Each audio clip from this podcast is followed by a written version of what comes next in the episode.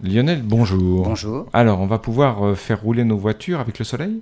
Eh ben oui, on parle aujourd'hui d'efficacité énergétique puisque des étudiants australiens viennent de battre l'ancien record en traversant l'Australie de Perth jusqu'à Sydney, soit 4100 km, avec l'équivalent de 50 dollars d'électricité. Le précédent record était de 5,5 kWh au 100 km. Il est maintenant de 3,25, soit un gain de 40%.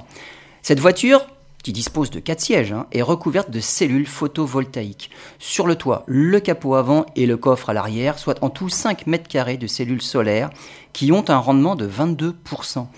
Ils alimentent des batteries qui font fonctionner deux moteurs grâce auxquels la voiture peut atteindre 140 km/h en vitesse de pointe. Cette voiture n'est pas destinée à devenir un modèle de série, mais on pourra trouver certaines idées dans les futures voitures, et notamment Hyundai et Kia, qui annoncent l'option toit photovoltaïque pour certains de leurs modèles de 2019.